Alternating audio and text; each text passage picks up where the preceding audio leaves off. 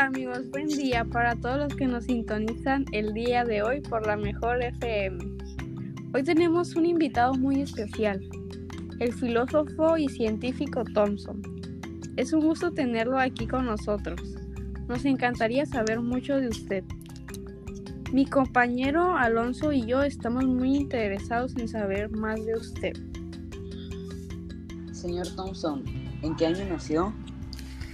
Eh, yo nací el 18 de diciembre de 1856. Usted nació en Inglaterra, ¿cierto? Sí, sí, yo nací en Inglaterra, para ser exactos, en mi natal ciudad de Manchester. Señor Thompson, ¿a qué se dedicaban sus padres? Mi padre tenía una librería. Por lo que tenemos entendido, su madre viene de una familia de alta clase, ¿no? Sí, sí, mi madre es hija de una familia de empresarios, lo que permitió una educación temprana en escuelas privadas. ¿Cómo fue que inició su vida escolar? Yo empecé yendo a colegios desde muy temprana edad, por lo cual empecé a tener mucho interés en la ciencia. ¿A qué edad de- eh, usted entró a la Universidad de Manchester? Yo ingresé a la Universidad de Manchester a los 14 años de edad. ¿En algún punto se trasladó a, otras, a otra universidad? Sí, sí, yo en 1876 me trasladé al, al afamado Trinity College en Cambridge, donde me gradué en 1880 y obtuve una maestría ahí mismo en 1883.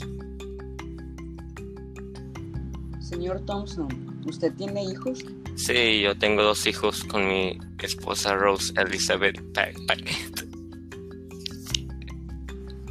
¿Desde qué año están casados? Eh, ella y yo estamos casados desde 1890. Era hija de uno de mis profesores de la universidad.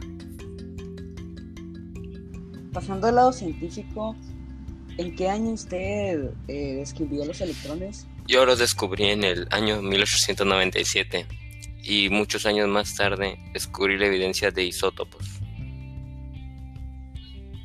Sabemos que en el año 1906 le hicieron merecedor del Premio Nobel de Física.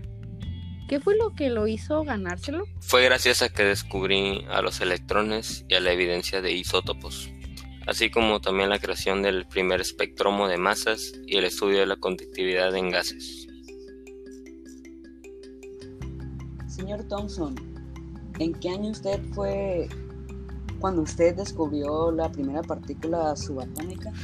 Yo descubrí la primera partícula subatómica en el año de 1897 mediante un experimento de tubo de rayos catódicos, pero considerando que aún no tenía evidencia del núcleo de átomo, creí que los electrones se encontraban inmersos en una sustancia de carga positiva que contrarrestaba la carga negativa de los electrones, ya que los átomos tienen carga neutral.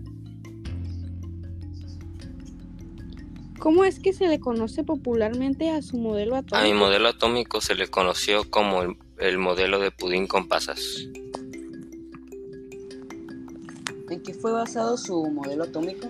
Mi modelo atómico fue basado en las evidencias experimentales co- conocidas en su tiempo. ¿Cuáles fueron sus errores del modelo atómico? No pude explicar ciertas cosas, entre ellas como cómo se mantiene la carga en los electrones dentro del átomo. Tampoco pude explicar la estabilidad de un átomo. Los protones y los neutrones aún no eran descubiertos, ¿verdad? Está en lo correcto. Me basé principalmente en crear una explicación con los elementos científicamente probados en la época. Es bastante lamentable que haya sido descartado por esos errores y por la falta de, de elementos científicos probados en la época.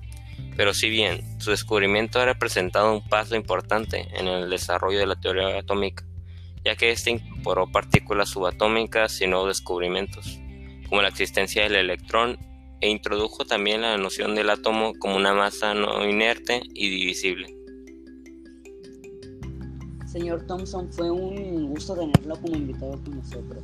Le agradecemos muchísimo y esperamos que pueda regresar pronto. Muchas gracias a ustedes por la invitación. Un gusto estar aquí.